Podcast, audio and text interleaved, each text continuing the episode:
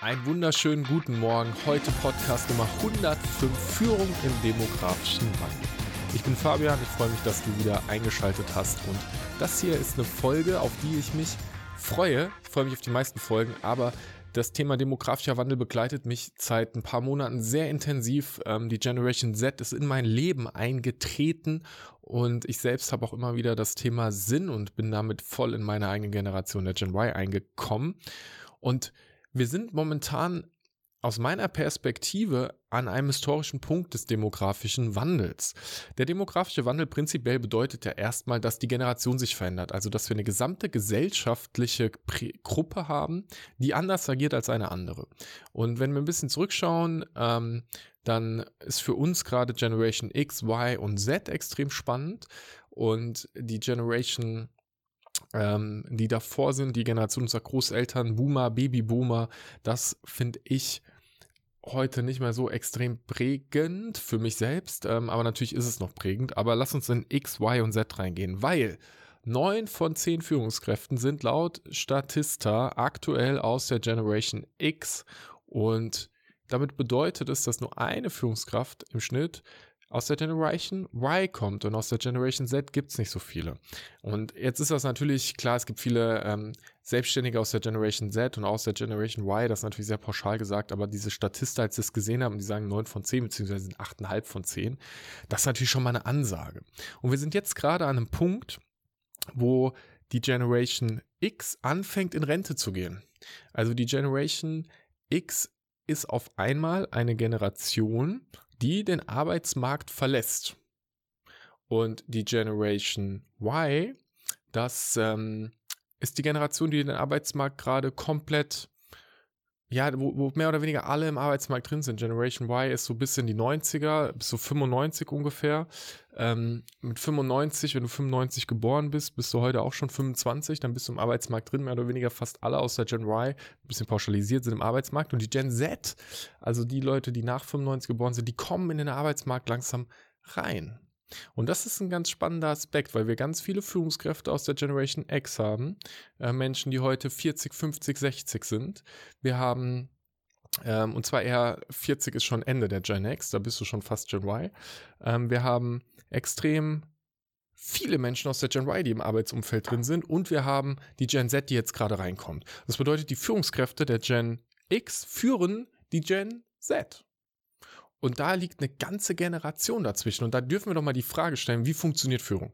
Was hat sich verändert? Und wenn du dir mal so ganz grundlegend das anschaust, dann hat die Gen X als Motto gehabt, ähm, wir leben, wir arbeiten, um zu leben. Die ähm, wir arbeiten, um zu leben. Wir, davor war es noch, wir leben, um zu arbeiten. Jetzt haben wir, wir arbeiten, um zu leben. Die Gen Y hat Arbeit und Leben unter einen Hut bringen. Work-Life-Balance ist ein Wort, das da geprägt worden ist, was aus meiner Sicht kompletter Käse ist, weil Arbeit und äh, Leben nicht sich, was du in die Balance setzt, sondern Arbeit ist ein Teil vom Leben und du setzt Arbeit mit Familie und Freunden und Hobbys und dir selbst in Balance. Und die Gen Z hat Arbeit als Teil des Lebens, also nochmal anders, nicht die Verbindung, sondern als Teil. Und wenn ich mir jetzt, anschaue, dann gibt es ordentliche Veränderungen. Also zum einen, wir sind demografischer Wandel gerade mitten da drin, dass die Generationen im Arbeitsmarkt sich komplett anfangen zu verändern und zu verschieben.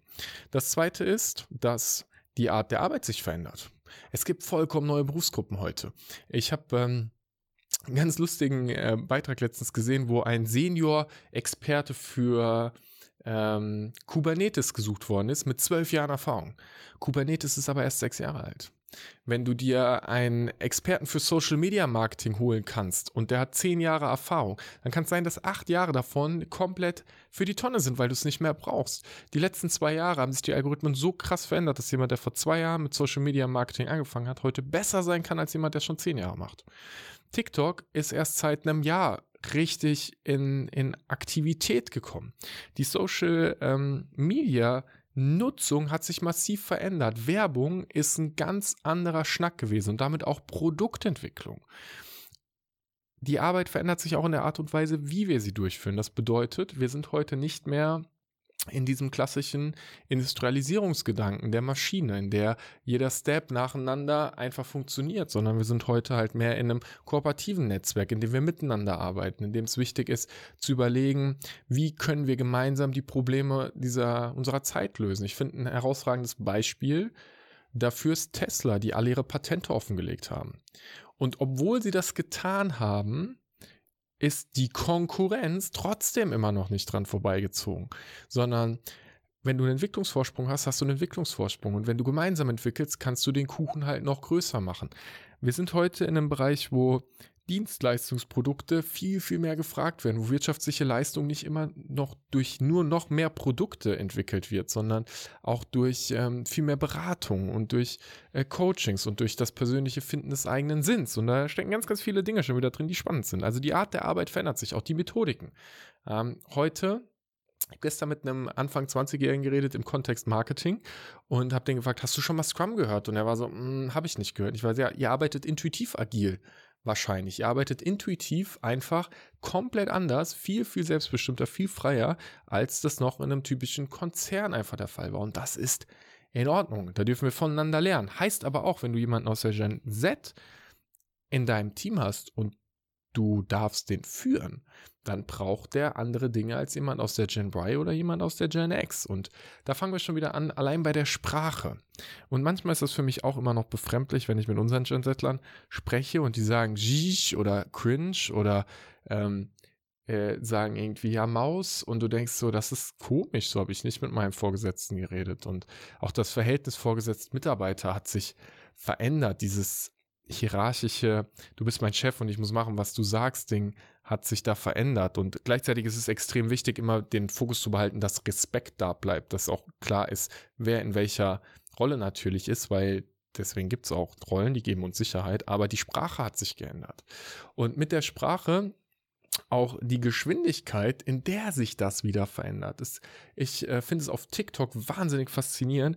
Es gibt einen neuen Trend, irgendein Tanz beispielsweise, dann wird das paar Wochen lang macht jeder das nach und dann kommt der nächste Trend und der nächste Trend und die Geschwindigkeit der Trends wird immer schneller und die äh, Viralität wird immer schneller, also wie schnell sich das dann wiederum verbreitet. Und es kann halt wirklich sein, dass du, wenn, wenn ein cooler neuer Trend kommt, einen Tag hast, um darauf zu reagieren oder vielleicht noch schneller und danach ist das Thema halt wieder durch. Und ich finde, heute gibt es Unternehmen, die machen das extrem gut.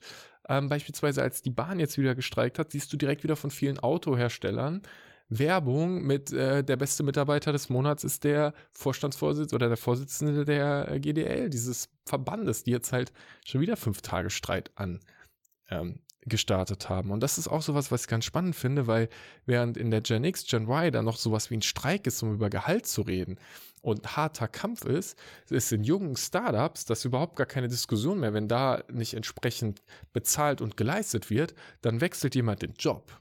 Also ich kann mich noch gut dran erinnern, ähm, ich, äh, ich habe mit einem Kollegen zusammengearbeitet, der äh, mittlerweile 50 sein müsste, also voll in die Gen X reinpasst. Und der war so, der wollte, der hat seinen Job nicht mehr gemocht, aber er war so ängstlich zu wechseln. Und ich bin damals gewechselt und hat sich eine Tür aufgemacht und ich habe zu ihm gesagt, hey, red doch mal hier, hier gibt's Jobs für Menschen wie dich. Du, das wird doch cool. Und dann ist er gewechselt und hat direkt mehr Gehalt verdient und hat sich da dann auch wohlgefühlt und einen guten Job gemacht.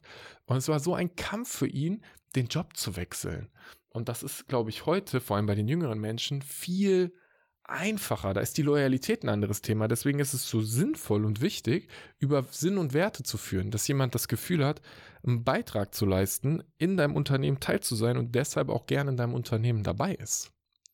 Da haben wir ähm, in den Generationen, das hat schon mit der Generation Y angefangen, einen echten Unterschied.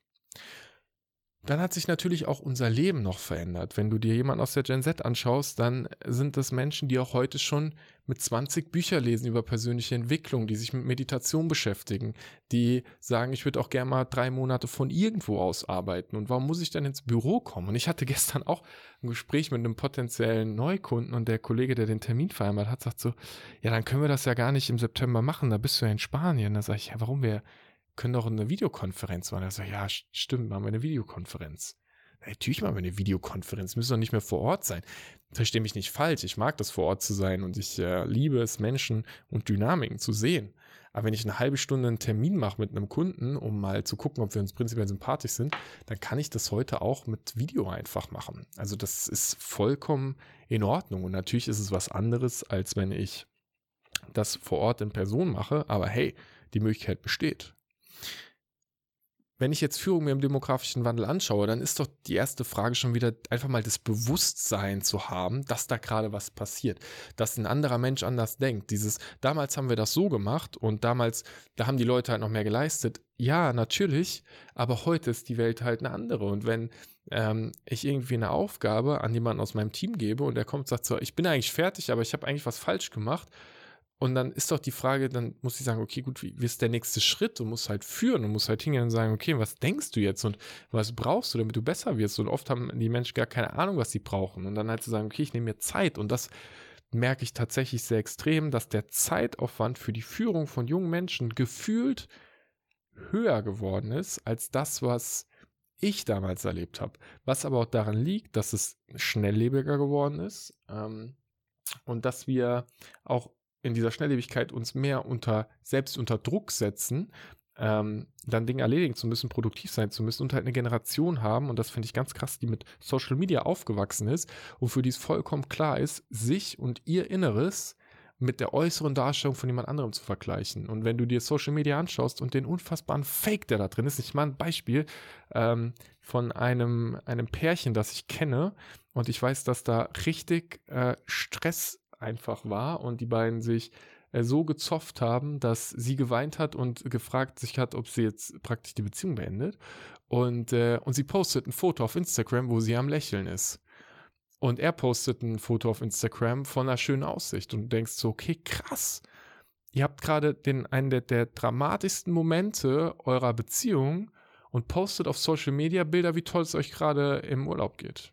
Und das natürlich, das ist natürlich brutal. Ne? Da, da müssen wir uns alle bewusst sein, das, was auf Social Media gepostet ist, ist zum größten Teil einfach eine Darstellung einer Welt, die so häufig gar nicht existiert, in der aber die junge Generation lebt.